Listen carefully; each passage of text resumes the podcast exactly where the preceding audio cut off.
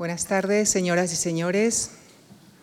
Es un gran gusto presentar eh, una vez más en esta tribuna al profesor Adolfo Domínguez Monedero, a quien quisiera expresar nuestro profundo agradecimiento por su magnífica labor en la coordinación de este ciclo. El profesor Domínguez Monedero es catedrático de Historia Antigua de la Universidad Autónoma de Madrid, donde además dirige el grupo de investigación ELADE, centrado en el estudio de la antigüedad griega. Ha publicado numerosos libros y artículos de investigación de su ámbito de trabajo. Ha dirigido y dirige varios proyectos de investigación centrados en el análisis histórico de diversas regiones de la Grecia antigua. Investiga también sobre otros temas, eh, como por ejemplo sobre culturas prerromanas de la península ibérica. Es miembro correspondiente del Instituto Arqueológico Alemán y académico correspondiente de la Real Academia de la Historia. Muchos de ustedes ya conocen al profesor Domínguez Monedero porque ya ha ocupado anteriormente esta tribuna para hablarnos de Filipo II, para hablarnos de la batalla de Gaugamela o, o, también de Alejandro Magno. Por citar un dato, el vídeo de esta última conferencia cuenta con más de dos millones de visualizaciones en nuestros canales de reproducción. Por lo que les animo a seguir la conferencia eh, de esta tarde en la que viene a hablarnos de un emperador romano, de Justiniano, un personaje complejo, pero que consiguió desde Constantinopla mantener la integridad del Imperio Romano de Oriente. Eh, bueno, muchas gracias. Buenas tardes. Eh, por supuesto, eh, quiero expresar mi agradecimiento en esta ocasión también, ya como coordinador del ciclo lo he hecho, ahora también como conferenciante a la Fundación Juan Marc y a Lucía Franco por sus amables palabras eh, y sobre todo, como digo, por la apuesta por la cultura, eh, por la historia en este caso, que hace la Fundación eh, Juan, Juan March. El tema que voy a desarrollar hoy es efectivamente Justiniano el Grande, un personaje mm, que ha sido definido, que puede ser definido quizá como el último emperador romano o como el primer emperador bizantino. Es lo mismo, pero no es lo mismo pasando alguna diapositiva. Eh, por no alargar mucho la cuestión, eh, recordaré que en el año 476 de, nuestra era, lo comentó el profesor Castellanos en su conferencia, eh, se produce la deposición del último, la destitución del último emperador romano de Occidente, Rómulo Augustulo, y el envío de las enseñas imperiales al, en ese momento, emperador de Oriente, eh, eh, Zenón. Eh, eso que ha servido para, pensar que, cae el imperio romano de Occidente, de hecho es la caída del imperio romano de Occidente, desde un punto de vista teórico era la reunificación del imperio. Claro, realmente el imperio no existe en Occidente porque ha desaparecido el emperador, pero sí existe el imperio porque todos los reyes, luego veremos un mapa, todos los reyes de esos estados, protoestados a veces, germánicos, que sustituyen eh, al imperio, siguen siendo formalmente súbditos del emperador. Siguen acuñando moneda a nombre del emperador. Ellos son simplemente reyes, reyes que gobiernan partes del imperio en nombre del emperador legítimo, que es el emperador de Oriente, el emperador de Constantinopla. En la práctica esto no es así. Claro, en la práctica sabemos que la eh, disolución de la autoridad imperial en Occidente lleva a toda una serie de problemas en los que no es este el lugar ni el momento de entrar. Eh, los años que suceden a la caída del imperio de, Occidente pues son problemáticos, tanto para Oriente como, como, para Occidente, evidentemente, más para Occidente, donde naturalmente eh, estos nuevos reinos van haciéndose hueco, van haciéndose espacio, van consolidando sus estructuras, pero también para el imperio de Oriente. Eh, Roma, la nueva Roma, Constantinopla, ha perdido una parte importante del territorio diríamos casi, por supuesto, no lo tomen al pie de la letra, al territorio nacional. No es territorio nacional en sentido estricto, ¿no? Pero eh, para los romanos de Oriente, que son romanos y seguirán siendo romanos, eh, tengan en cuenta una cosa, ¿no? quizá no, no viene al caso, pero hasta el último aliento del imperio que llamamos bizantino, al que llamamos emperador de Bizancio, su nombre oficial seguía siendo Basileus ton Romaion, rey de los romanos. En ningún momento los emperadores bizantinos, a los que nosotros llamamos bizantinos, a los que desde Occidente llamamos bizantinos, en ningún momento dejaron de considerarse y de asumir como nombre propio de su cargo el de rey Basileus de los romanos. Ellos eran los romanos, aunque Roma no estuviera en sus manos. Es decir, esto es una cosa que, no podemos perder nunca de vista. Eh, igual que hablar de Bizancio. Es verdad que los propios bizantinos hablaban de Bizancio, pero el nombre oficial de la ciudad era Constantinopla o, si prefieren, Nueva Roma. Bizancio era el nombre de la ciudad donde se fundó Constantinopla. Bien, eh, como digo, el Imperio de Oriente tuvo sus dificultades en las que no vamos a entrar para irnos aproximando, digamos, al momento, eh, al momento clave. El reinado del emperador Justino, un militar recio de la zona de los Balcanes, latinoparlante, aunque gobernara desde Constantinopla, como ya veremos, posiblemente es Justiniano, por eso les he dicho al principio, el último emperador romano y el primer emperador bizantino. En su reinado se va a ir produciendo este, este tránsito, que tiene que ver con la lengua, que tiene que ver con el papel del emperador en relación con los súbditos, etcétera, etcétera. Ya, ya lo veremos. Bien, Justino es un militar eh, que lleva a cabo una serie de campañas para restaurar su, autoridad. No piensen que con la, eh, con la caída del Imperio Romano de Occidente cesan las dificultades. Los pueblos siguen moviéndose, tanto los pueblos germanos como los pueblos de las estepas, como los siempre temibles persas en las fronteras orientales.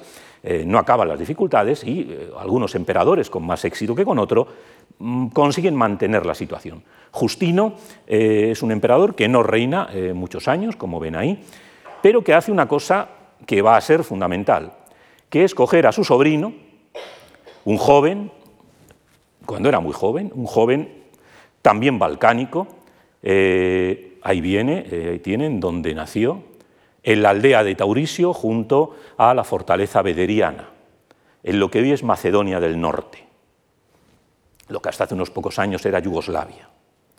Estas zonas montañosas, estas zonas de gente recia, que habían sido los que habían de alguna manera salvado al imperio, ¿no? de toda esta zona de los Balcanes proceden emperadores como Diocleciano, como Constantino, estas gentes ilirias, Dardanias, probablemente los antepasados de, Justiniano eran dardanios, eh, gente eh, forjados en las montañas, en esas zonas agrestes que eh, constituyeron la espina dorsal del ejército imperial romano y que de alguna manera garantizó su supervivencia. ¿no?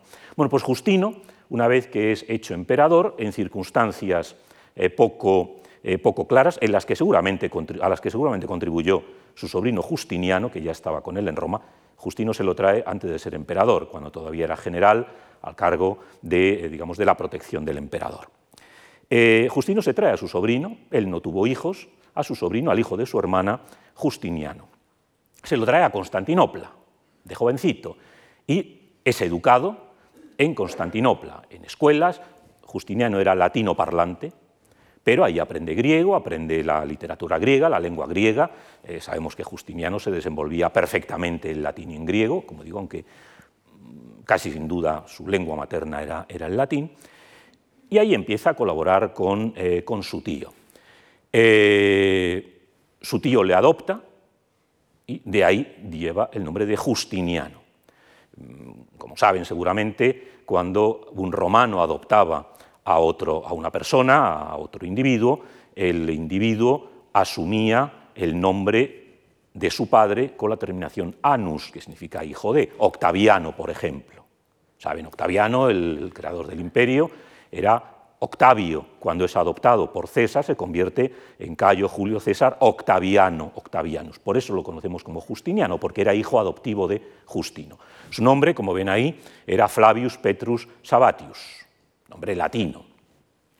Es adoptado, como digo, y eh, a la muerte de Anastasio, eh, Justino asume el poder.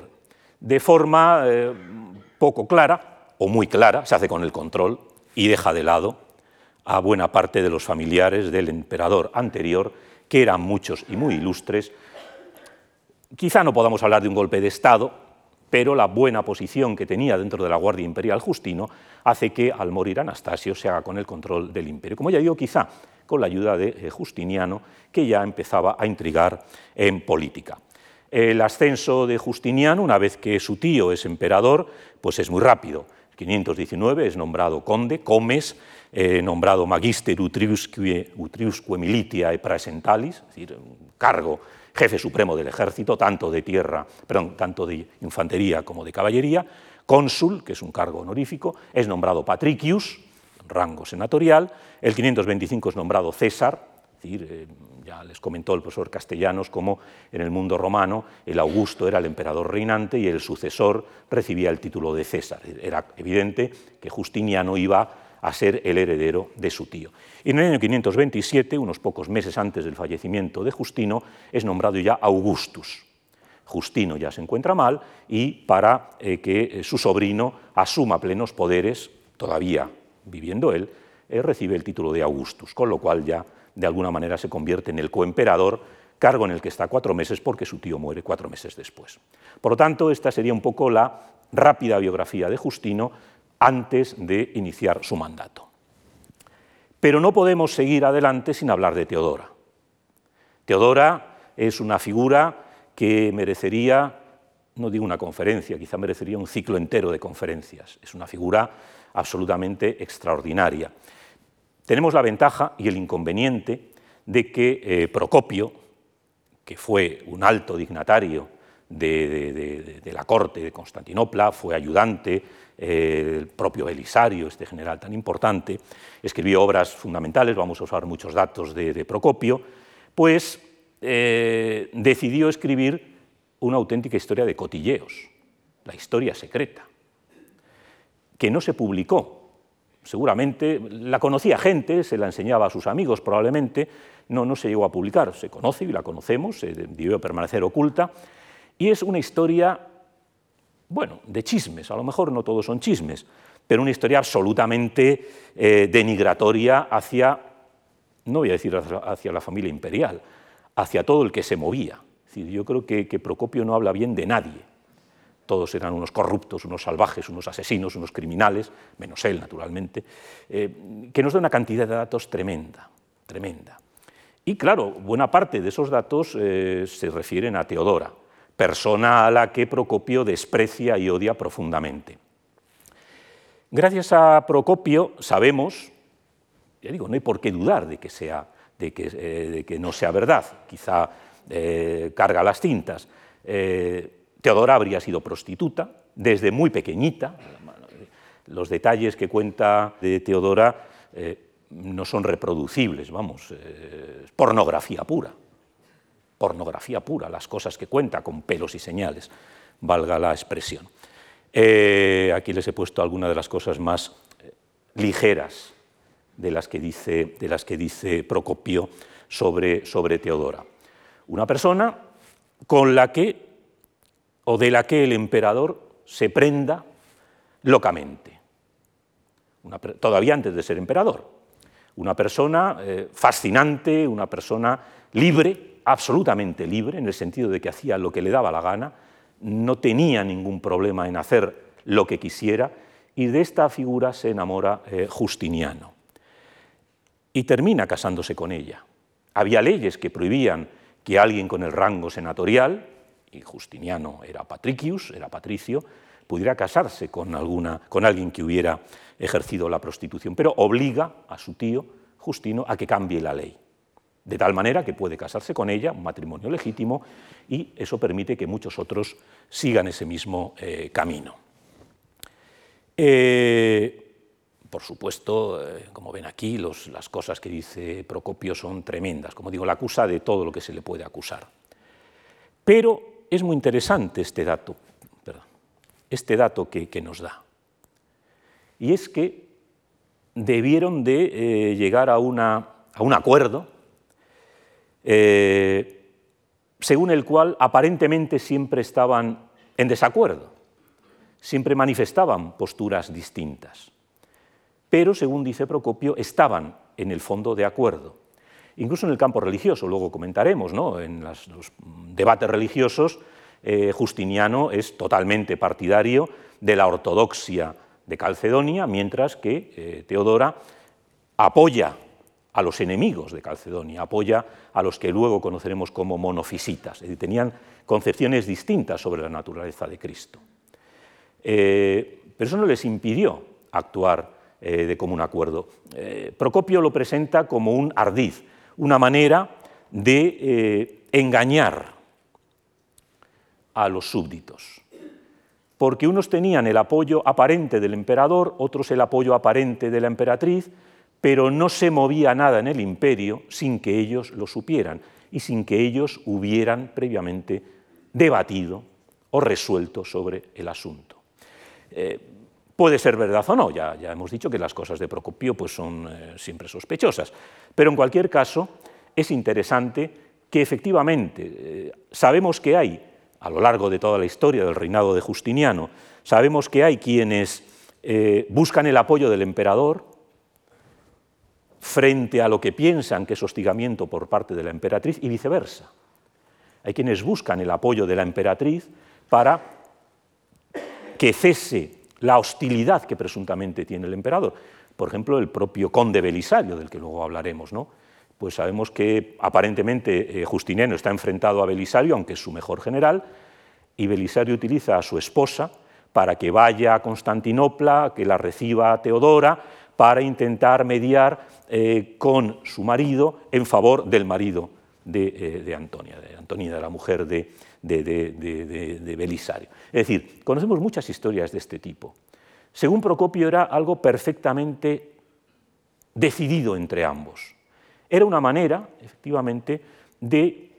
Claro, la política de Justiniano, vamos a verlo, era muy dura, de que los que se enfrentaban a Justiniano tuvieran aparentemente un resquicio. Pensaran que si recurrían a Teodora les iba a escuchar, les iba a entender y le iba a servir, les iba a servir de mediador con su marido. Puede que sea cierto. Y si es así, demuestra una inteligencia política extraordinaria, una manera de resolver tensiones que existen, existieron siempre, no solo en esta época, utilizando la figura de, eh, la emperatriz.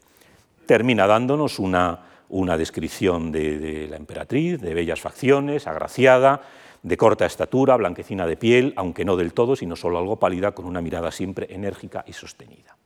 Bien, la emperatriz Teodora es fundamental para entender el reinado de eh, Justiniano. Murió bastante tiempo antes que él y relativamente joven, eh, con lo cual la última parte del, del gobierno de Justiniano no contó con el apoyo de Teodora, pero sí en los momentos iniciales. Bien, una vez que Justiniano se hace con el poder, una de las primeras medidas que toma, antes prácticamente o a la vez que otras medidas de carácter militar, es una medida fundamental de la que todavía vivimos, como fue la compilación del derecho romano. Sus tres grandes obras, el Codex Justinianeus, el Código de Justiniano, las Digestas, y las instituta o instituciones son las tres obras claves del derecho romano. Todavía se estudia en las facultades de derecho. Cuando se estudia el derecho romano, aunque se utilicen fuentes anteriores, el Código Teodosiano, el derecho romano que ha terminado llegando hasta nosotros es el que codifica Justiniano. Y eso lo hace, como ven, inmediatamente después, nada más subir al trono, dos años después de subir al trono, ordena a alguno de sus, eh, de sus jurisconsultos, a Triboniano, a Treboniano, que revisen y compilen toda la legislación existente, que eviten duplicidades, que mm, deroguen, que se deroguen todas aquellas que sean contradictorias con lo que él defiende, eh, revisa y compila la obra de los juristas romanos. Claro, no solo la ley, evidentemente Justiniano ya sabía, lo sabía cualquier romano eh, que tuviera mínimas nociones de derecho, que una cosa es la ley, como ocurre hoy día, y otra la jurisprudencia.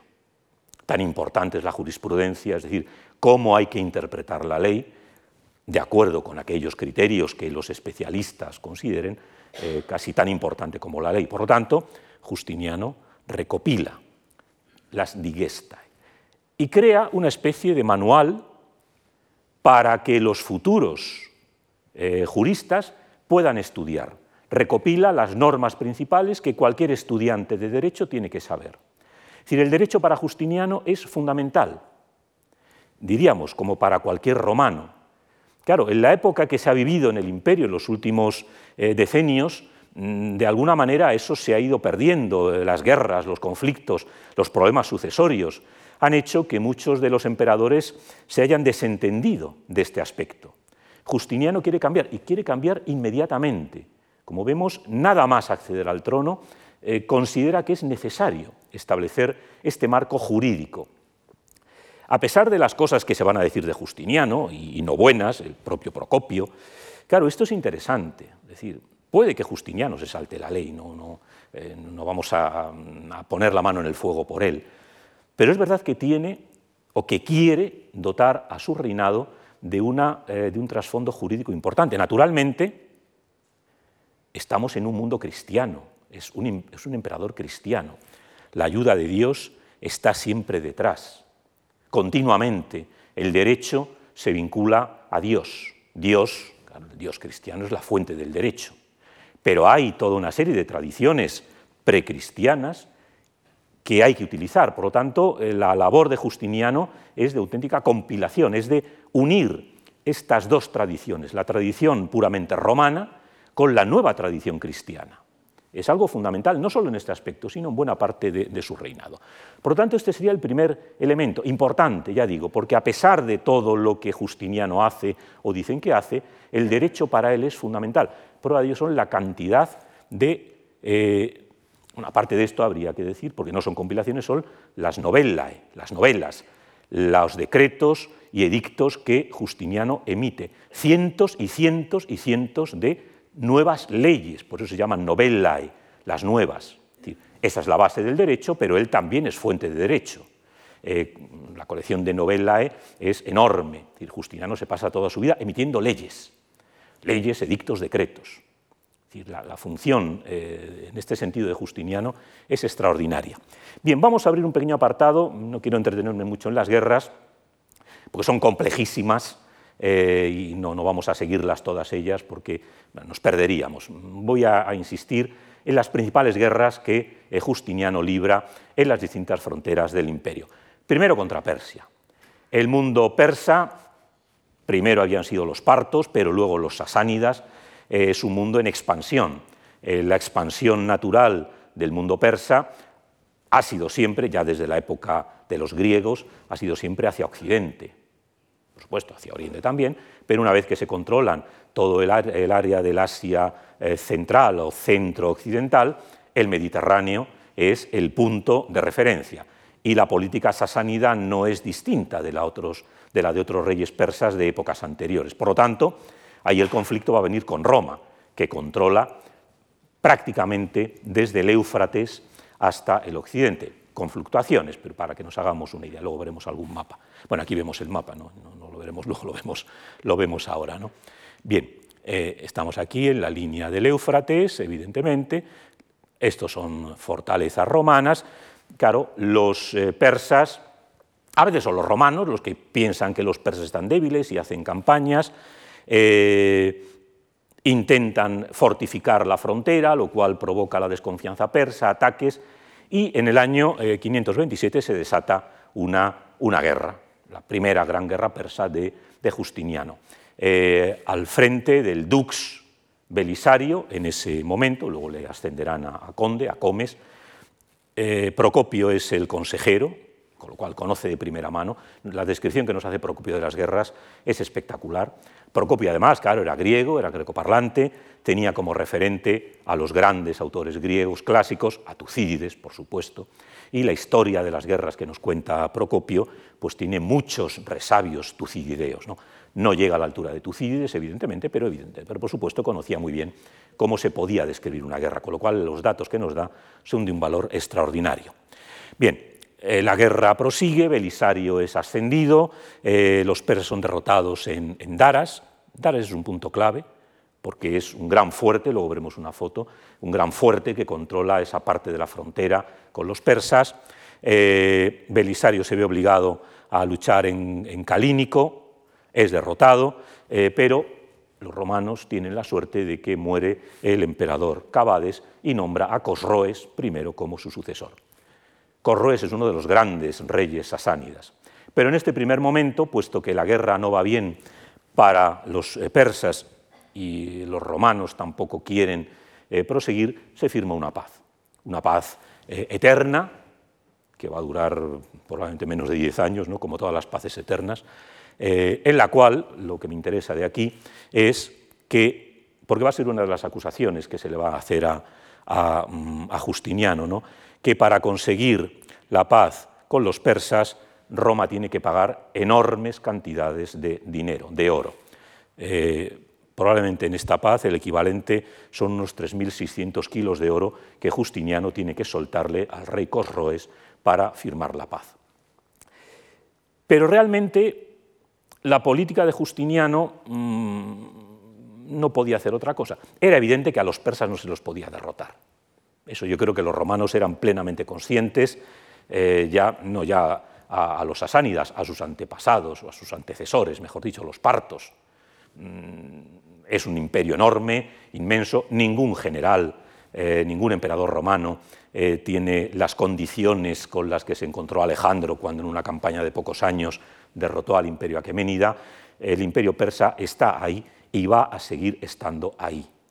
Lo que hay que hacer es intentar convivir o coexistir. Y si eso implica pagar sumas de dinero importantes, Justiniano no tiene problema en pagarlo, por lo menos mientras se rearma o mientras lleva a cabo otras empresas en las que sí cree que puede tener éxito. Pero ya digo, esto se le va a echar en cara, Procopio se lo va a echar en cara, que buena parte del dinero que Justiniano recauda, que Justiniano roba, llega a decir Procopio, se dedica a pagar a los bárbaros. Pero es una política realista.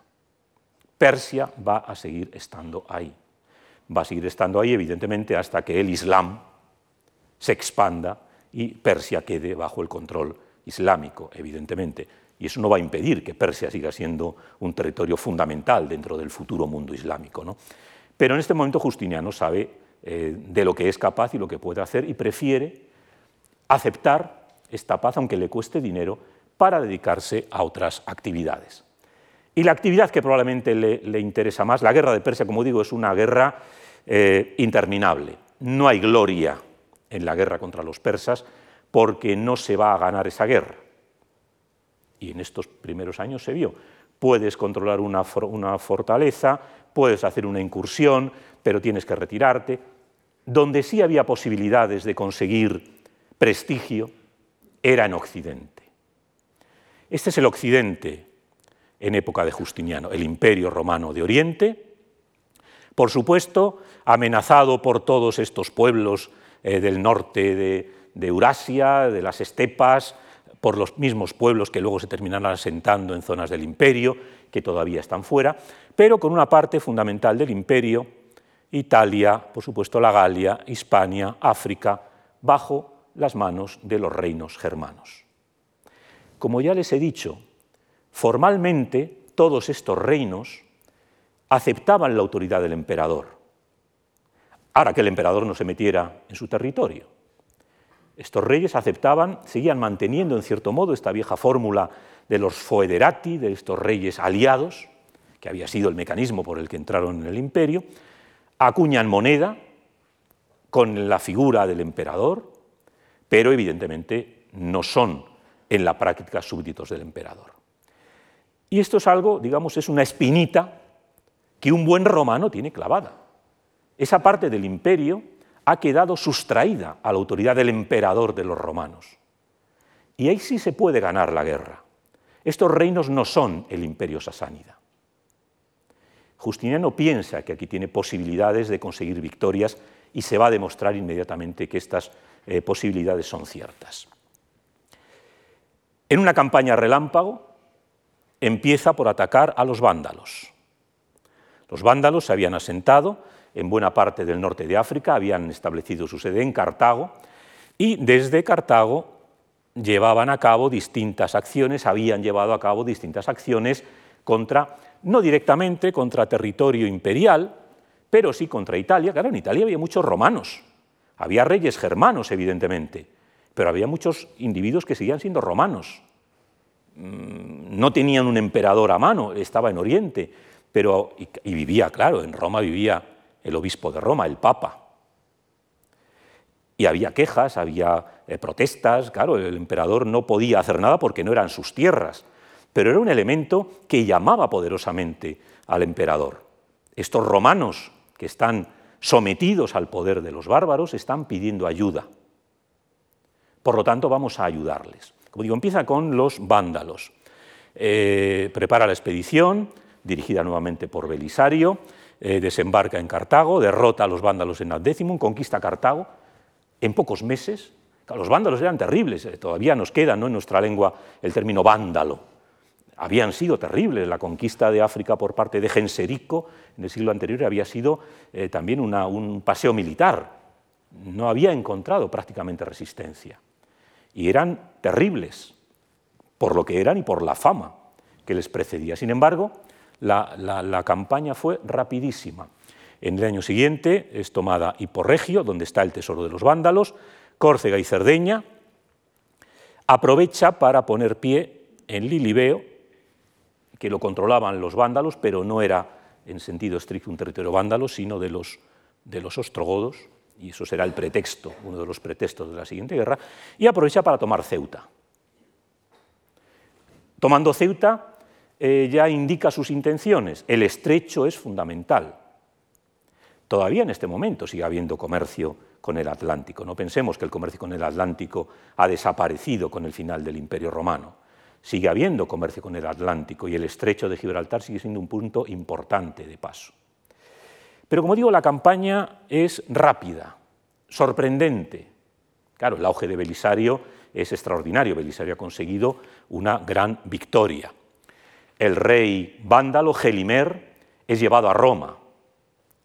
Nos describe, esto es un viejo grabado, nos describe Procopio la llegada de Gelimer en el hipódromo de Constantinopla, eh, una ceremonia impresionante. Se celebra el triunfo, lo dice, lo dice eh, Procopio, hacía siglos que no se celebraba un triunfo en Roma, ya saben, la ceremonia en la que el general victorioso entra en Roma acompañado de los prisioneros, del botín, hace una procesión triunfal por Roma para, evidentemente, entregar los despojos al templo en la época eh, romana de Júpiter óptimo máximo, ahora es el emperador. Entonces, el hipódromo de Constantinopla se convierte en la sede de este triunfo. Es decir, se está queriendo revivir el mundo romano eh, y el triunfo lo lleva a cabo Belisario, no el emperador, claro, el emperador lo, permite. Lógicamente, el acto final es interesante, ¿no? Eh, Gelimer es depuesto de la púrpura, le obligan a caer de bruces en referencia y eh, al emperador Justiniano. Y esa reverencia también la hacía Belisario, que se había quedado acompañado, acompañándolo como un suplicante del emperador. Es un triunfo de Belisario, pero queda claro que Belisario no es más que un súbdito del emperador aunque el emperador no haya estado presencialmente en la campaña, la campaña haya sido dirigida por Belisario, el triunfo en último término es del emperador. Y con este gesto, lo ven aquí en este grabado del siglo XIX, ¿no? Por supuesto, el, Gelimer pues arrodillado, eh, ven aquí a Belisario no arrodillado, no de la misma manera, porque evidentemente el nivel es distinto, pero capta muy bien la idea.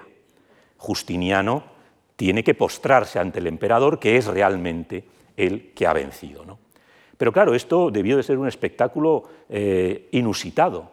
Nunca los contemporáneos se habían visto un espectáculo de este tipo, un triunfo a la vieja usanza, con muchos elementos nuevos, por supuesto. ¿no? Era revivir lo que había sido el imperio romano. Naturalmente, eh, no voy a detenerme en todas las provincias, simplemente en esta, ¿qué hace Justiniano? Retoma la administración imperial romana. Es decir, todo el sistema de gobierno tardo-romano, con el eh, prefecto del pretorio para África, con las provincias divididas entre consulares y praesidentiales, con el mando militar, el Magister Militum per African, con los duques que controlan las provincias, con las tropas limitáneas, es decir, es una reocupación, una reconquista. Y lo que hace Justiniano es implantar el modelo administrativo romano. No es un territorio conquistado, aunque usemos la palabra reconquista, es un territorio reincorporado al imperio. África es reincorporada al imperio y recupera el modelo político-administrativo habitual de una provincia romana de la época. Eh, es otra idea interesante. Eh, Justiniano no quiere ocupar ese territorio, quiere restaurar la autoridad imperial en un territorio que le ha sido arrebatado a sus antepasados, evidentemente, a sus antecesores. Es otro dato a tener en cuenta. La conquista de Italia, digamos, África ha sido fácil, Italia va a ser más complicada. Aquí la guerra se inicia con un pretexto. Bueno, ya el pretexto fue la ocupación de Lilibeo, como hemos dicho, que los ostrogodos consideraban suya, aunque estaba ocupada por los, por los vándalos, pero bueno, conflictos entre los, eh, la familia eh, gobernante, entre la reina Amalasunta y su hijo Atalarico. Amalasunta es prorromana, Atalarico, los godos quieren, eh, quieren los ostrogodos, en este caso, los de Italia, quieren educarle a su estilo. Esto tiene unos tonos moralistas, claro, vienen a decir los autores, entre ellos Procopio, que como los ostrogodos educaron al pobre chaval como los suyos, murió joven totalmente borracho, ¿no? porque los ostrogodos, como saben ustedes, todos los bárbaros son enormemente borrachos y son enormemente salvajes, ¿no? una visión romana. Pero bueno, sirve ¿no? para demostrar que efectivamente pues, eh, la educación de los godos no, no es adecuada. No es adecuado que esta gente gobierne a los romanos que viven en Italia. ¿no? Eh, Amalasunta, para evitar problemas, eh, se casa eh, con, Teodato, otro nieto del gran Teodorico, Teodorico el Grande, ¿no? el rey ostrogodo, el que crea el reino ostrogodo de Italia, pero Teodato mata a, su esposa, a la reina Amalasunta en Bolsena, mucha gente vio ahí la mano de, de Teodora también, probablemente, pero es un casus belli maravilloso. Amalasunta, prorromana, amiga del emperador, ha sido asesinada por un rey ostrogodo, por lo tanto hay que hacer la guerra. La guerra es muy larga, hay varias fases de la guerra, les voy a ahorrar detalles porque es eh, muy compleja, muy dura, una guerra tremenda, de una dureza brutal. Eh, Roma es eh, asediada, los datos que tenemos sobre el sitio de Roma durante, durante cerca de un año son espeluznantes. Tenemos unas informaciones, claro, Procopio nos da unos datos espectaculares. Vemos el sufrimiento de una ciudad asediada durante casi un año, con las habituales escenas de comerse todo bicho viviente, ratas, no sé qué, penurias. Mm, es una guerra de una dureza extraordinaria. Es una guerra eh, mm, que parece que no tiene fin, hasta que, evidentemente, eh, por supuesto, Belisario es retirado de la guerra, interviene interviene Narsés, otro de los grandes generales de, Justiniano, que consigue al final hacerse con el control de Rávena, porque, como ya sabemos, Roma no era la ciudad más importante. Roma era el símbolo, pero la capital de los eh, ostrógodos estaba en Rávena. Narsés consigue conquistar Rávena y hacer eh, prisionero al rey eh, Vitigis. la reflexión de Procopio. Pero la guerra no va a acabar ahí porque la captura de Vitiges hace que los ostrogodos nombren como rey a Totilas, otro personaje, otro noble ostrogodo, en este caso de, una capacidad, por lo, que vemos que dura la guerra importante, que lleva a cabo una política inteligente ¿no? de atracción de la población romana, se da cuenta de que solo con la población ostrogoda no puede resistir, intenta atraerse a la población romana para que, haciendo ver que el emperador es un extranjero, que quiere reconquistar o recuperar ese territorio. Es decir, eh, por los datos que tenemos es una política muy inteligente. No siempre, no siempre funciona, porque él puede ser muy inteligente, pero sus esbirros y sus, sus generales pues a veces hacen masacres contra la población romana o exacciones de impuestos. ¿no? Es decir, no todo es eh, como lo pretende el rey Totilas. Pero eh, evidentemente cuenta con cierto apoyo.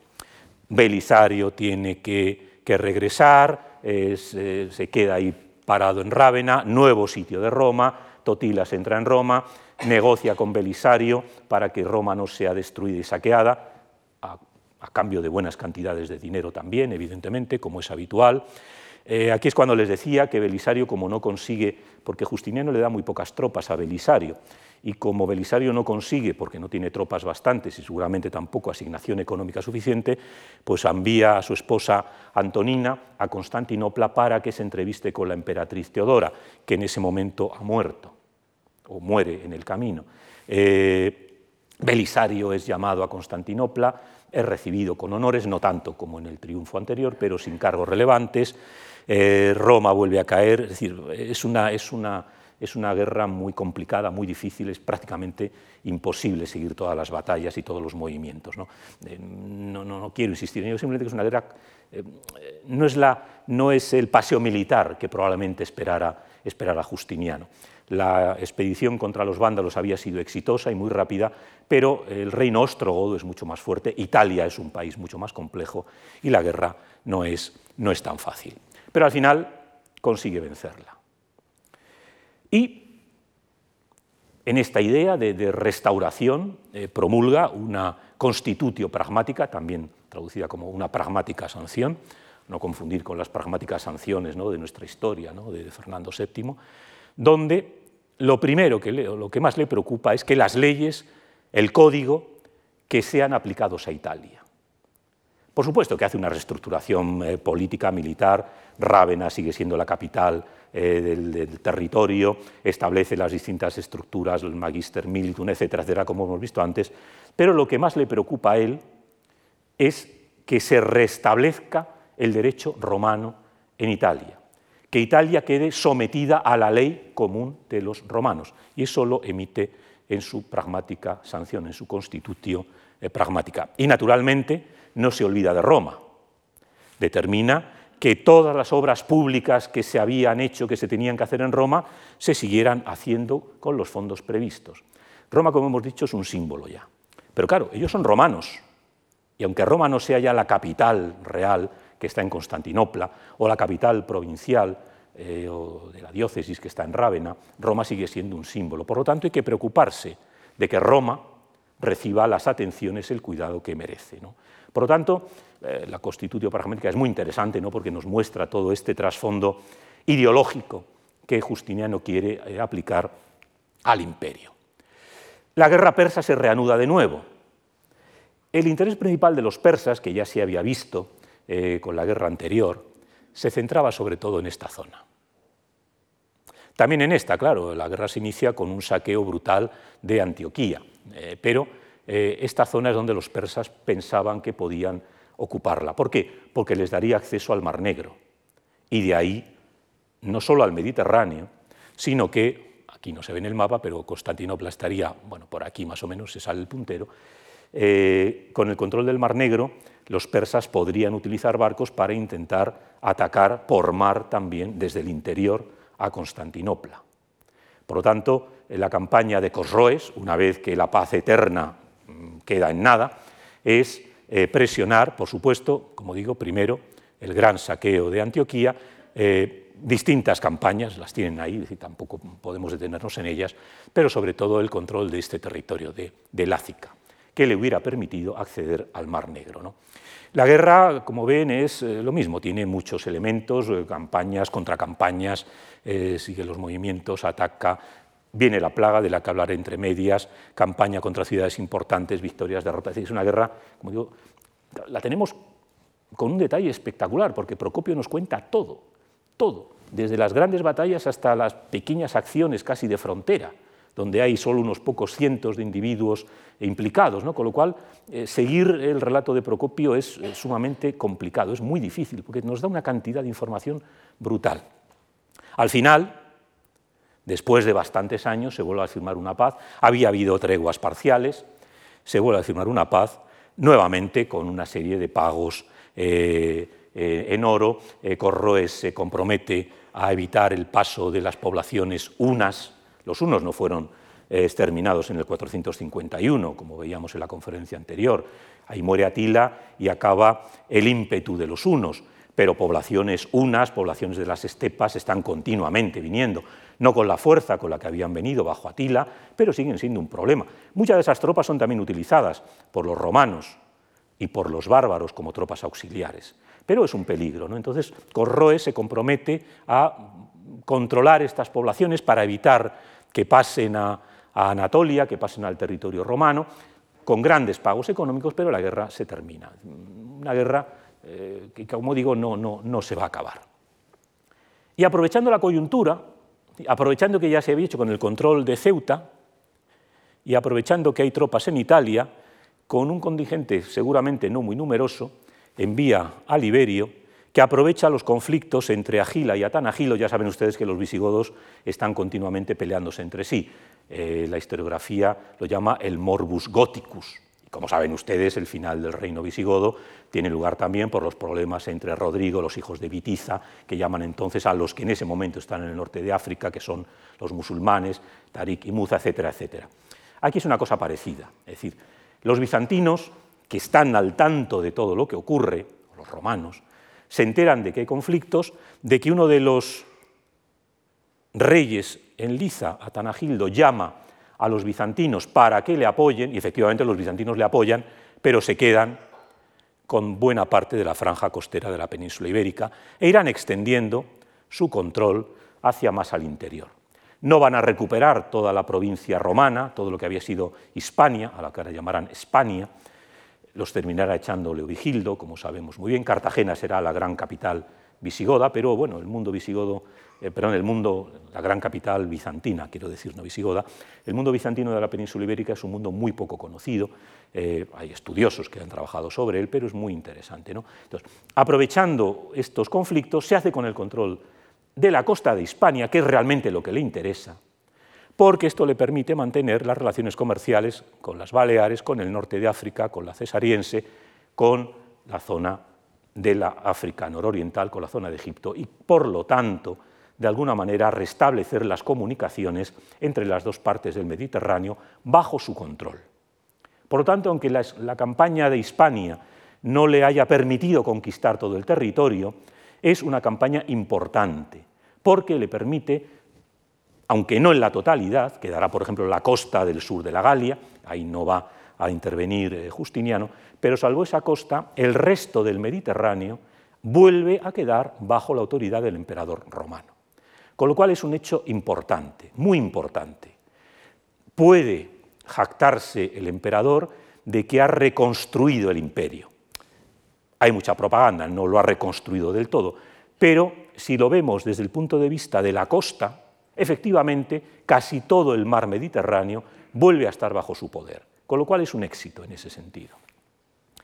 Hay muchas otras guerras, Justino y otros autores nos, las cuentan, en el norte invasiones, incursiones de, unos y pueblos eslavos, es la primera vez que empiezan a aparecer pueblos eslavos en, los Balcanes, eh, lo que será el, el, germen del futuro e importantísimo reino de los búlgaros, que será uno de los grandes enemigos de, de Bizancio en los siglos posteriores, eh, en Arabia, en el norte de África hay conflictos. En fin, las guerras no van a acabar nunca en el imperio, pero esas grandes guerras, la guerra contra los persas, la conquista de África, la conquista de Italia y de la península ibérica, son las principales guerras del reinado de eh, Justiniano. El ejército. Bueno, conocemos relativamente bien el sistema militar.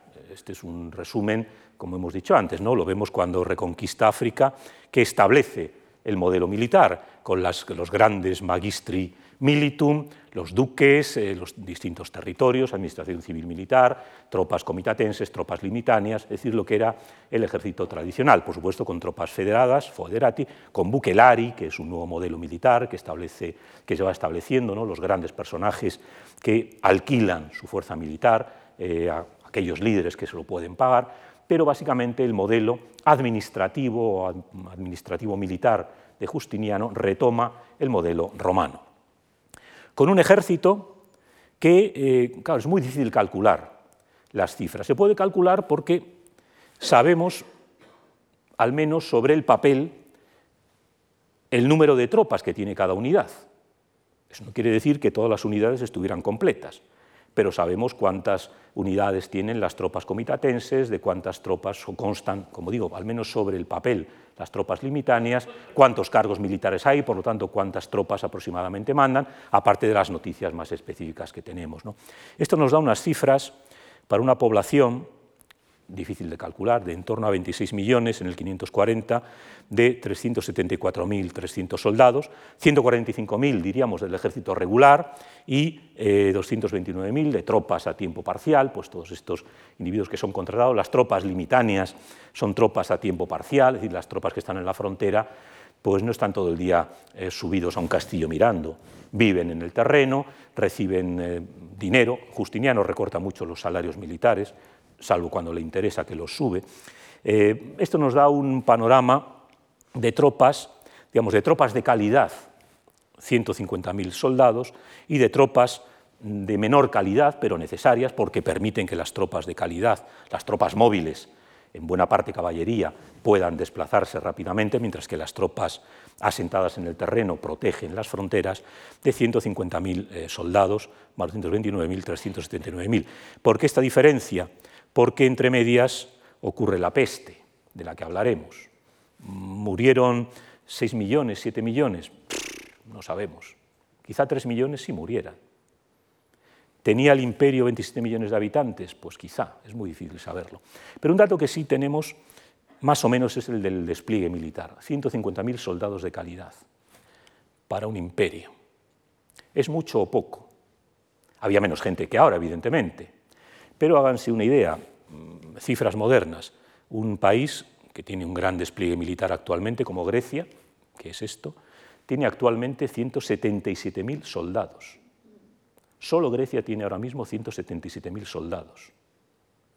El imperio de Justiniano se sostenía sobre 150.000 soldados de calidad. Insisto, había menos gente en los dos lados, pero son cifras pequeñas. Ese fue el problema, uno de los grandes problemas siempre del ejército romano. Claro, era muy caro mantener el ejército. Y eso hizo que en el momento en el que se inicia el declive hubiera que echar mano de estas tropas federadas, de estos bárbaros, había que subcontratar la defensa del imperio a los bárbaros para que defendieran el imperio de otros bárbaros. Y como ya vimos, eso se demostró fatal, porque al final los foederati terminan usurpando el poder que les ha delegado el emperador y terminan quedándose con el territorio.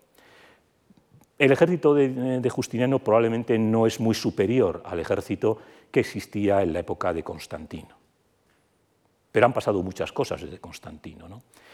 Pero aún así con ese ejército, relativamente pequeño, pero dentro de los niveles de lo que había sido el ejército romano durante el imperio, Justiniano consigue mantener las fronteras de Oriente a costa de grandes sumas de dinero y recuperar buena parte de Occidente y mantenerlo. Sus sucesores irán perdiendo territorios, pero Justiniano los va a mantener durante todo su reinado, lo cual en ese sentido sería un éxito. Conocemos las estadísticas por los nombres que aparecen de los cargos romanos y, bárbaros que aparecen en el ejército, evidentemente predominan los romanos, es la gran diferencia con lo que había sido el ejército occidental. En el ejército occidental probablemente terminaron predominando los bárbaros, los no romanos frente a los romanos, y eso causó, en último término, que, como sabemos, al final personajes o que bien eran romanos, pero que se habían criado con el propio Atila, como el famoso Orestes, ¿no? que coloca a Rómulo Augustulo, terminen haciendo su propia política. El porcentaje de eh, oficiales y generales eh, romanos en el imperio se mantiene, salvo en algún momento eh, particular en, digamos, en los cargos medianos altos, en el que en este periodo, el periodo final de Justiniano, hay un pequeño aumento de nombres eh, no romanos, aunque puede ser también un problema de la documentación. Es decir, mantuvo un ejército razonablemente romano, apoyado por tropas no romanas, eh, por bárbaros de distintos tipos, pero probablemente esta fuera una de las causas que le permitió llevar a cabo su política militar.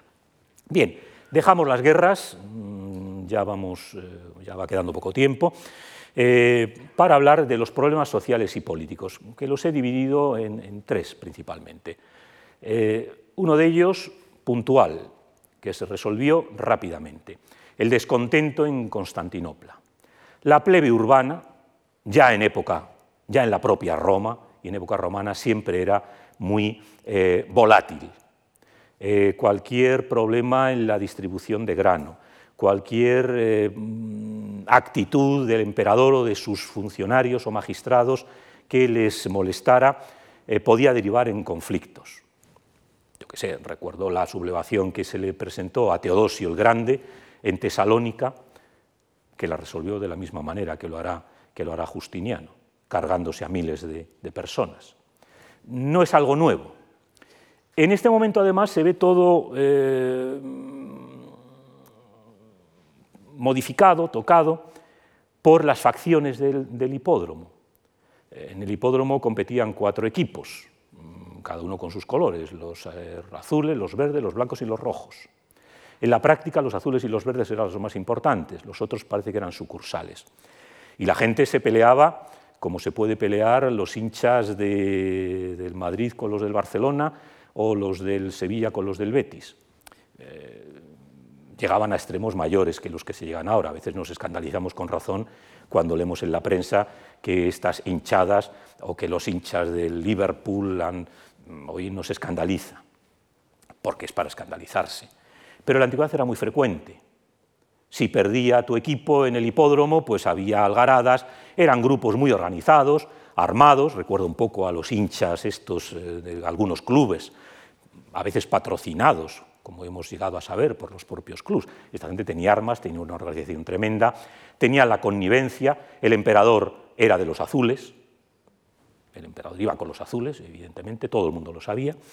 Eh, y esto agravaba la situación, porque ya no eran conflictos eh, porque había eh, falta de trigo, porque había una resolución que molestaba, sino que esto lo capitalizaban estos grupos, en principio hinchas de eh, los que corrían en el hipódromo, pero que tenían también, que podían llegar a tener una agenda política.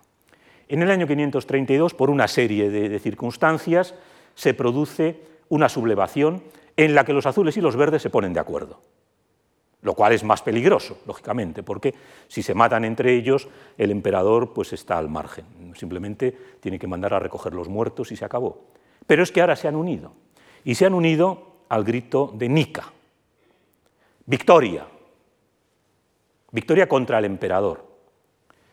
Cogen a un familiar eh, de Anastasio, le colocan como emperador, bueno, eso toma tintes políticos, y aquí Teodora, según se nos cuenta, es la que, eh, la que toma las riendas. Está toda la corte imperial sitiada en el palacio. Buena parte de la Guardia Imperial mm, no sabe qué hacer, o sea, no hace nada, porque nunca se sabe, a lo mejor ganan los otros y entonces pues no te vas a enfrentar con el futuro emperador, como las cosas eran así, pues sí, hombre, estamos con Justiniano, pero si resulta que gana Avito, ¿qué hacemos? pues el que se mueve no sale en la foto. Entonces la Guardia Imperial mm, no toma decisiones, la Corte Imperial está pensando huir y Teodora dice que ella no se va, que ella se queda, que la púrpura imperial, en el peor de los casos, es una excelente mortaja, que prefiere morir siendo emperatriz a huir.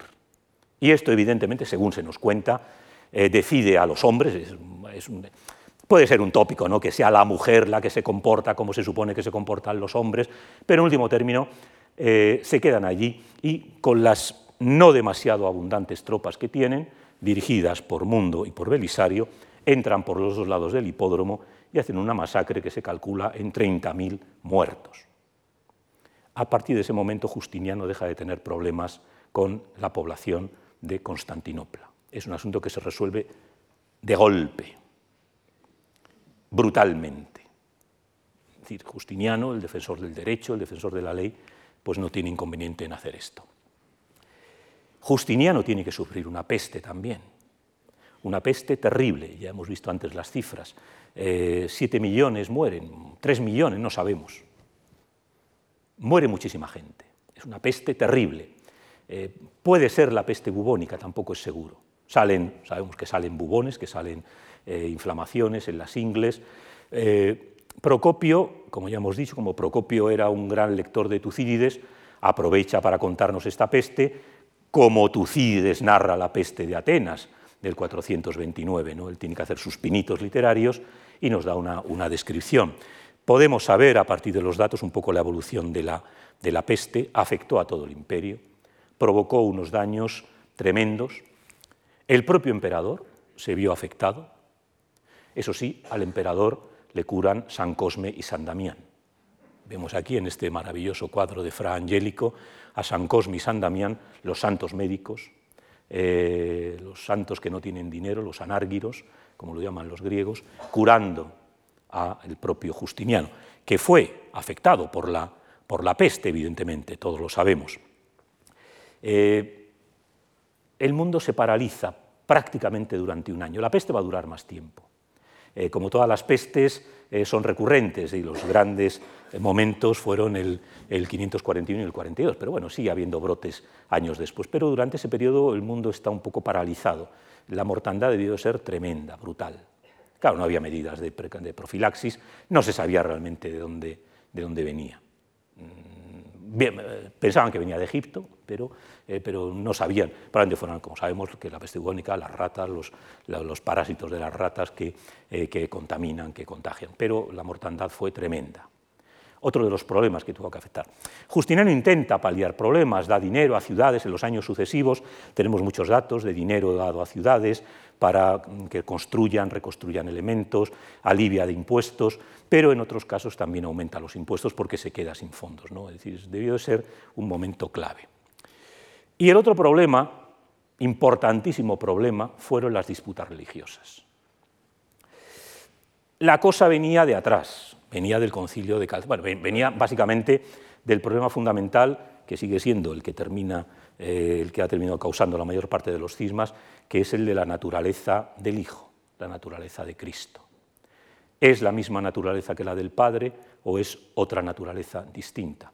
Y luego, claro, viene evidentemente el otro problema, que es el que causó el último gran cisma, el de Oriente y Occidente, que es la naturaleza del Espíritu Santo, claro, que una vez que resolvieron la naturaleza del Hijo, les quedaba por resolver la del Espíritu Santo, ¿no? que es lo que provocó eh, la idea del filioque, el gran cisma ¿no? que, todavía sigue entre el mundo católico y el mundo ortodoxo. Había dos tendencias fundamentales, los que pensaban que había dos naturalezas y los que pensaban que era solo una.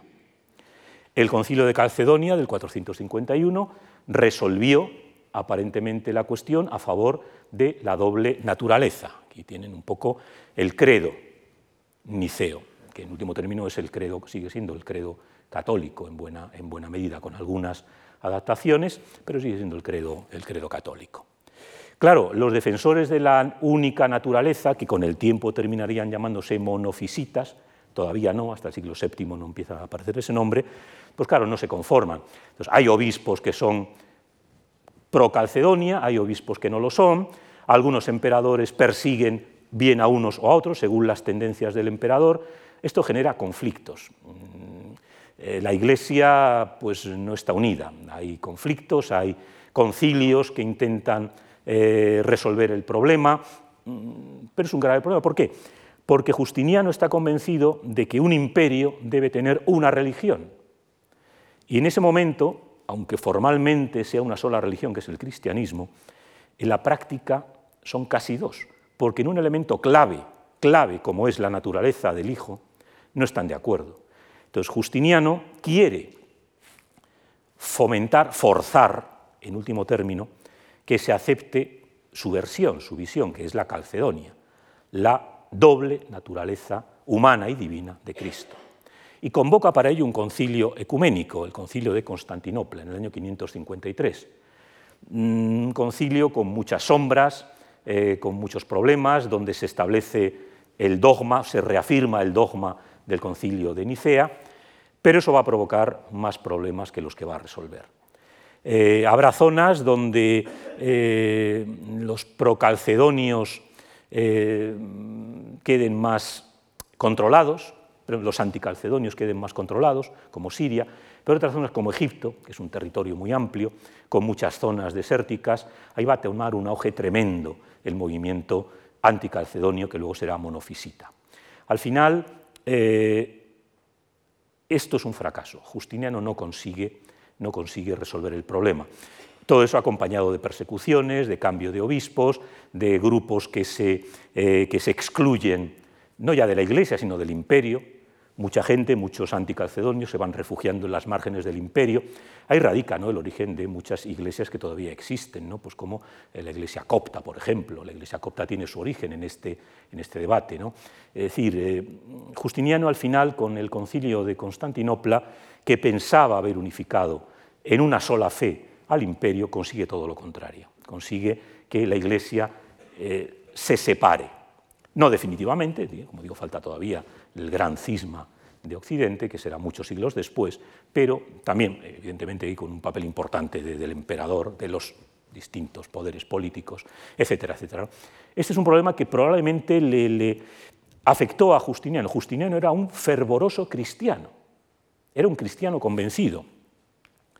No solo eso, sino que, estas son las actas, una parte, evidentemente, un capítulo eh, de la introducción a las actas del concilio de Constantinopla, el segundo concilio de Constantinopla, quinto concilio ecuménico de la cristiandad. Nos reunimos en esta ciudad imperial, convocados aquí por la voluntad de Dios y el mandato del emperador más religioso.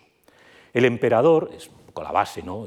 ya lo había y ya habíamos visto ¿no? en la conferencia del profesor Castellanos cómo Constantino es el que crea esta tendencia. ¿no? El emperador tiene la capacidad, se arroga la capacidad de decidir sobre asuntos religiosos porque es un asunto de Estado. La religión del imperio, desde la época de Constantino, es un asunto de Estado. Y Justiniano probablemente es de los emperadores que más, por supuesto los demás emperadores no van a ir a la zaga, ¿no? pero es eh, probablemente de estos emperadores del cristianismo en el poder inicial que más postura toma, que más política hace a favor de su visión de la Iglesia. Él es el que va a marcar la visión de la Iglesia. Los obispos, sobre todo aquellos que no están de su parte, van a tener dos opciones, o seguirle o mm, sufrir las represalias que el emperador quiera, quiera hacerles. ¿no? Es decir, este papel del emperador como fuerza eh, organizadora de la Iglesia se ve clarísimamente, pero en este caso fue un fracaso. No consiguió restaurar la unidad de la Iglesia y contribuyó a que se alejaran cada vez más. También arremete contra los paganos, evidentemente.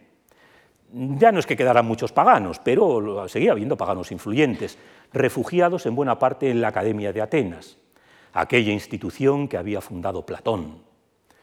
Eh, claro, planteaban problemas porque, naturalmente, estos académicos eran neoplatónicos y el neoplatonismo había tenido también un papel muy importante en el cristianismo primitivo, hasta el punto que algunos de los padres de la Iglesia, como Orígenes, fueron también excomulgados a posteriori, ¿no? porque la visión de Orígenes es una visión claramente neoplatónica. Claro, el neoplatonismo no cabía en la nueva ortodoxia eh, que estaba introduciendo Justiniano. Y entonces cierra la academia, prohíbe que se sigan impartiendo enseñanzas en la academia. Eran ya cuatro eran élites, gente rica que todavía seguía teniendo esta, esta visión pagana, esta visión eh, ya no eran relevantes, ya no tenían prácticamente peso. En algunas zonas de Oriente es verdad que la Iglesia estaba muy influida todavía por ideas neoplatónicas, también tenía que ver con el problema del monofisismo y todo esto, pero mmm, Justiniano quería acabar con el último reducto visible del paganismo que era la Academia de Atenas. Por lo tanto, ordena su cierre en el 529. Y se persiguieron todas estas eh, costumbres e ideas de los helenos. Fíjense qué paradójico, ¿no? Heleno es la palabra que los griegos siguen utilizando para referirse a sí mismos. Claro, pero es que Justiniano no es heleno, Justiniano es romano. Los helenos, en este caso, son los paganos, los descendientes de la antigua religión helénica, que por supuesto son paganos. Entonces ven cómo las palabras cambian de sentido con el tiempo. Bueno, estos pobres miembros de la academia, Damascio, Simplicio, Eulamio, Prisciano, pues piensan que pueden irse a Persia. Habían oído que Cosroes, primero, este rey, era amante de la filosofía.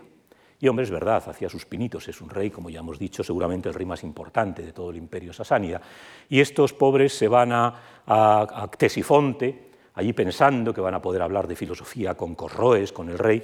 Claro, se dan cuenta de que eh, el monarca se enorgullecía de ser un estudiante de filosofía, pero sus conocimientos sobre el tema eran totalmente superficiales. Había leído, le interesaba, pero evidentemente estaba en otro mundo. Entonces los pobres académicos regresan al imperio, pero parece que consiguen, y es verdad que los pactos que se firman con Corroes, eh, Justiniano se compromete a no perseguir a todos estos reductos de neoplatonismo que quedaban en el imperio. Mm, seguramente es una, consecuencia fácil de, otorgar porque había pocos. ¿no? Entonces, bueno, eh, este es otro de los problemas. Y voy a ir ya en los últimos minutos, eh, me he pasado un poco del tiempo, pero espero ya ir rápido, eh, digamos los otros aspectos de la política de Justiniano, además de las guerras, sus conflictos, que es la política de restauración del imperio, su política constructiva, que es importantísima. Por supuesto, Bizancio se convierte en una ciudad espectacular. Claro, ahí tenía una ventaja. La revuelta de Nica, había arrasado buena parte del centro de Constantinopla. Los rebeldes habían quemado todo lo que habían pillado por medio, para demostrar que estaban enfrentados al emperador. Con lo cual, todo el centro de Constantinopla, este es el hipódromo, evidentemente, el palacio, donde ahora está el palacio de los sultanes, Topkapi, evidentemente, eh, pero todo el centro de Constantinopla había quedado bastante machacado. Pues una oportunidad, igual que Nerón tuvo la suerte de que se quemara Roma, o que la quemara él, no vamos a entrar en ello, para hacer sus grandes proyectos, Justiniano tuvo la suerte de que el centro de Constantinopla había quedado bastante destruido, con lo cual pudo dedicarse a hacer sus construcciones. Procopio, que escribía de todo, tiene un libro que se llama Sobre los edificios, de Aedificis, donde nos da la lista de los edificios que construyó Justiniano en todo el imperio. Y aún así se queda corto. Los que cuenta Procopio son 25 pero los que conocemos a través de la epigrafía son 43. Algunos coinciden, evidentemente, pero sabemos que Justiniano hizo muchos más edificios de los que nos cuenta eh, Procopio. Una gran política constructiva de muchos tipos en todo el imperio y además con, eh, con epigrafía. Conocemos inscripciones que, curiosamente, esto es una viga de madera, que todavía se conserva del siglo VI una viga de madera que ha durado muchísimo. Sí, todavía conocemos muchas inscripciones que nos muestran la política de Justiniano. Hay que empezar, evidentemente, por Santa Sofía. Santa Sofía había quedado machacada por la revuelta de, Nica y hubo que hacer una nueva, una nueva iglesia. Claro, una iglesia, la iglesia de Santa Sofía no debía de ser muy grande, pero ahora Justiniano ve la, la posibilidad de hacer una gran, un gran templo cristiano, un gran templo que sirva para resaltar este poder que tiene sobre el mundo y naturalmente sobre, eh, sobre la Iglesia. Una descripción que nos da Evagrio, que han, hemos estado en, en Santa Sofía y nos hemos subido, vemos que es un poco exagerada, ¿no? pero que, bueno, que en cierto modo nos recuerda, ¿no? leyendo esto eh, nos puede recordar si hemos estado en, Constantinopla. ¿no? Era difícil ver desde abajo dónde acababa la semiesfera, mientras que aquellos que se encuentran arriba jamás intentarían, aunque fuesen excepcionalmente atrevidos, a asomarse y mirar hacia abajo. Piensen también que en un momento de ceremonia eh, Santa Sofía estaba llena de incienso y que seguramente si nos hubiéramos asomado en la inauguración de Santa Sofía, en una de las grandes misas que se hacían allí, desde lo alto de, donde está tomada la foto, probablemente lo que veríamos abajo sería a la gente dentro de una nube de incienso. Entonces, eso permite explicar un poco esta idea. Evidentemente, ¿qué les voy a decir de Santa Sofía? Una de las obras cumbre de la arquitectura, no ya antigua, de todas las épocas. La idea de la gran eh, cúpula sostenida por dos semicúpulas y por toda una serie de arcos, unas eh, pechinas que sujetan la cúpula, las eh, innovaciones arquitectónicas que esto implica, por supuesto, se les cayó y tuvieron que volver a reconstruirla, una obra espectacular en el interior y en el exterior, evidentemente. Los contrafuertes son modernos, vamos, son modernos, son posteriores, porque vieron que a pesar de los cálculos eh, se les iba abriendo. ¿no? Entonces hay que imaginarnos Santa Sofía sin estos contrafuertes que tanto la afean. ¿no? Pero es probablemente la obra más representativa de toda la política constructiva de eh, Justiniano. En el siglo X se hace un mosaico donde se ve a Constantino, el fundador de Constantinopla, y a Justiniano, el creador de Santa Sofía, la ven aquí con su cupulita, un poco para dar idea como los dos grandes reyes que han enriquecido Constantinopla, el fundador, que es Constantino, y el restaurador, que es Justiniano. Es decir, en el siglo X lo veían así eh, esta idea. Iglesias más pequeñas, San Sergio y San Baco, una iglesia más pequeñita, eh, de planta circular, con la solución también de, de las semicúpulas para sujetar el arco, con una gran inscripción que, sigue todo el, todo el arquitrabe.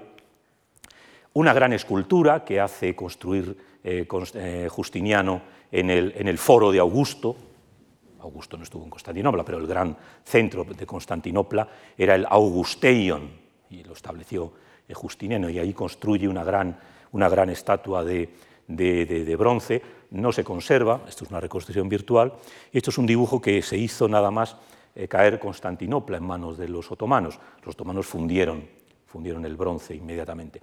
Hoy sospechamos que no la hizo entera Justiniano, sino que aprovechó una escultura previa, quizá de Teodosio II, le puso su carita y parecía que la había construido él. Pero es interesante, y eso lo, eh, el dibujo lo, lo muestra, y lo muestra Procopio, que no aparece con armas, que no es un emperador armado, como era ya habitual en la iconografía de los emperadores tardorromanos, sino con una cruz que descansa sobre el globo, a través del cual se ha procurado el imperio y la victoria en la guerra.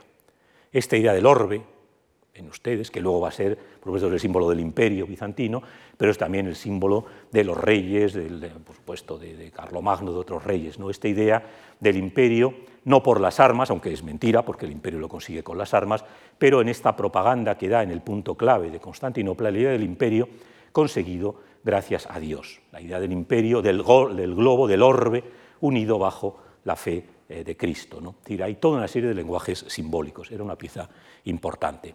Obras, obras públicas, eh, quienes hayan estado en Constantinopla habrán ido, Constantinopla ahora Estambul, eh, habrán visto esta espléndida cisterna, ¿no? la cisterna basílica, a todo el mundo le llama la atención, ¿no?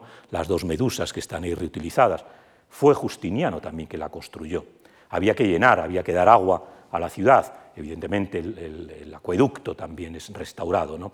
y más, eh, más cisternas. No solo obras de aparato, sino obras públicas de utilidad para la población, evidentemente. Rávena, la nueva capital del territorio italiano, pues ahí no son de la magnitud de las grandes obras de Constantinopla, pero encontramos la iglesia de San Vital de Rávena, ya con una planta octogonal, esta, esta idea de las, eh, de las, iglesias de planta central, ya sea circular o octogonal, es muy propia de la época de, Justiniano, eh, por supuesto, eh, una obra maestra del arte bizantino, en la que evidentemente encontramos esta obra fundamental de la musivaria y de la iconografía, ¿no? el emperador Justiniano, junto con el obispo Maximiano, que es el obispo de Rávena, y la emperatriz Teodora y su corte dedicando la iglesia. Claro, Justiniano no estuvo en Rávena para consagrar la iglesia, pero el mosaico que conmemora la celebración aparece Justiniano, evidentemente, evidentemente, como saben ustedes, es uno de los temas clave. Posiblemente aquí está Belisario, posiblemente aquí está Antonina, la esposa de Belisario, es decir, estamos en una propaganda. Recuerden que, claro, Rávena ha sido conquistada hace poco en la guerra y hay que restaurar al obispo. Otra obra de la época es la cátedra de Maximiano, que todavía se conserva, una obra de marfil espectacular, una obra maestra ¿no? de este arte que todavía es arte romano, eh, pero que ya tiene muchos elementos de lo que será el futuro arte bizantino. ¿no? Es decir, estamos en esta época de transición. San Apolinar el Nuevo, evidentemente, con un retrato de Justiniano, que no se parece a Justiniano, da la impresión de que es un retrato de Teodorico el Grande, pero que eh, le cambiaron, quizá retocar, es un mosaico, con lo cual es quitar teselitas y poner otras, quizá lo retocaron y le pusieron el nombre de Justiniano y eh, así quedó. Son grandes, por supuesto, San Apolinar el Nuevo, una iglesia de tipo de planta basilical, es decir, la renovación de esta nueva capital. Otros sitios interesantísimos, ¿no? el monasterio hoy llamado eh, de, Santa Catalina en el monte Sinaí. Realmente se fundó como el monasterio de la Ceotocos, de la Madre de Dios, y todavía sigue activo. Es un monasterio que no ha sido destruido jamás. Está en el monte Sinaí, donde se le apareció a Abraham la, zarza ardiendo, y donde Justiniano construyó, ya había una iglesia previa, pero donde construyó un, eh, un monasterio. Y todavía los monjes, que son ortodoxos griegos, en sus oraciones terminan sus oraciones todavía con esta frase. En nombre del eh, santo y sagrado eh, fundador nuestro del santo monasterio Justiniano y la emperatriz Teodora. Todavía los monjes griegos del monte Sinaí, del santuario de Lacio Tocos, siguen invocando en sus oraciones al fundador del monasterio. Evidentemente el monasterio ha cambiado con el tiempo, pero sigue conservando, al ser un monasterio, como digo, que no ha sido nunca destruido, sigue conservando buena parte del aspecto que tuvo en la época de Justiniano, incluyendo el espectacular mosaico del ábside, ¿no? con la transfiguración. Y lo que aparece en las vigas, antes les he puesto en una foto de, de la viga, lo que aparece en las vigas por la salvación del eh, muy bendito emperador nuestro Justiniano y en memoria y del descanso de la recordada emperatriz Teodora. Es decir, es uno de los pocos sitios de todo el mundo bizantino donde todavía podemos seguir la continuidad de este periodo. La iglesia de San Juan en Éfeso, que se conserva en ruinas, pero que nos permite entender cómo era la iglesia de los santos apóstoles, de la que luego veremos, perdón. Eh, perdón, es que me he ido un poco para adelante. Bien. Eh, fundó una ciudad al lado de la aldea en la que había nacido. Él nació en una aldea, en un villorrio, pero fundó una ciudad, Justiniana Prima, que ha sido excavada y a la que, claro, para darle más poder, determinó que el obispo que mandaba en esa ciudad no fuese líder religioso, no fuese un simple metropolitano, sino que fuese arzobispo. Una ciudad que llevaba su nombre, fundada por él, seguramente para darles unas mejores condiciones de vida a sus paisanos, eh, tenía que tener un aspecto importante. Se convirtió en una ciudad que controlaba, la capital, realmente todo el territorio que iba desde aquí, estamos en la Alta Macedonia, hasta Tesalónica. Es decir, buena parte del norte de lo que hoy es Grecia y el norte de Macedonia quedó bajo la autoridad de la Justiniana Prima, la primera Justiniana que fue la fundación, una de las fundaciones de Justiniano. Pero también fundó o promovió al rango urbano a muchas ciudades. Por ejemplo, Dídima. Dídima era un santuario de Apolo al lado de Mileto, en la época antigua. Era una aldea. Pero Justiniano le otorga el rango de ciudad. Y no solo les otorga el rango de ciudad, sino que hace que los habitantes de la ciudad de los justinianopolitanos no sean responsables de ninguna contribución. Es decir, esta política funda cerca de treinta y tantas justinianópolis, a las que probablemente exime de impuestos. Es decir, una política de recolonización, de refundación, de ventajas y beneficios sociales no para todo el mundo, evidentemente, porque si alguien tiene beneficios, otros tienen que pagar. Pero para una parte de la población da esta figura que es muy, muy antigua, muy de emperador romano, muy de, rey helenístico, ¿no? de fundador de ciudades, que exime a las que exime de impuestos y de tributos. ¿no? Es decir, en ese sentido es una continuidad con, el pasado fundaciones militares, daras, de la que hemos hablado antes, ¿no? que es uno de los elementos del conflicto con los, con los persas. Ahí establece una gran fortaleza. Claro, es la construcción de esta fortaleza la que provoca la primera guerra con los persas. Se conservan sobre todo las grandes cisternas. Claro, es una población que tiene que sostener largos asedios, ¿no? es decir, eh, arquitectura militar. En el norte de África, en Tamugadi, en Timgad, aquí estaba la vieja ciudad romana, que había sido abandonada, pero establece un fuerte.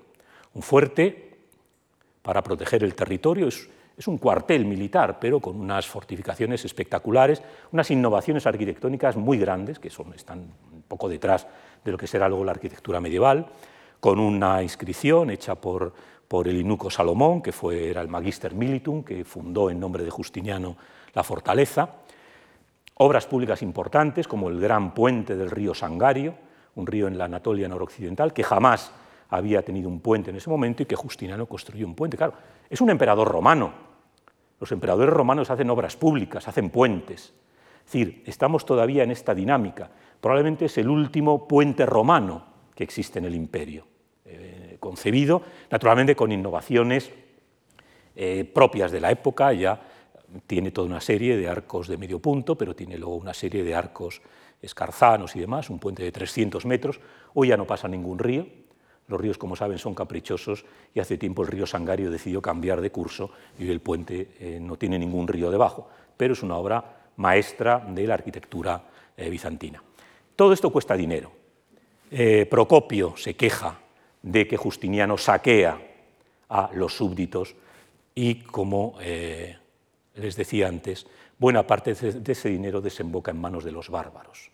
Es quizá lo que más le molesta a, Procopio, no tanto que robe, es decir, bueno, la política impositiva de Justiniano es vista como un asalto a los ciudadanos, eso está mal, pero que ese dinero lo utilice para pagar a los bárbaros. Pero ya hemos visto el sentido. Justiniano se garantiza la paz no solo con los persas, sino con muchos otros pueblos que merodean por el imperio y que por unas cuantas cantidades de dinero acceden a no atacar. Mm, bueno, eh, habría que valorar qué es mejor, si gastas dinero en una guerra, permitir que los enemigos ataquen territorios romanos o pagarles para que no lo ataquen. Cuestionable. Florecimiento literario, evidente. Todos estos autores escribieron bajo la época de Justiniano, en distintos campos, historiadores y cronistas, viajes y topografía, filosofía, poesía, épica, música, himnos. La época de florecimiento. Este códice que se conserva en, Rosarno, en Italia, es una Biblia. Eh, este San Juan escribiendo la Biblia. Eh, es de esa época, es un códice del siglo VI, de la época de Justiniano, es decir, se conservan muy pocos de esta época, pero es una época de esplendor, de florecimiento.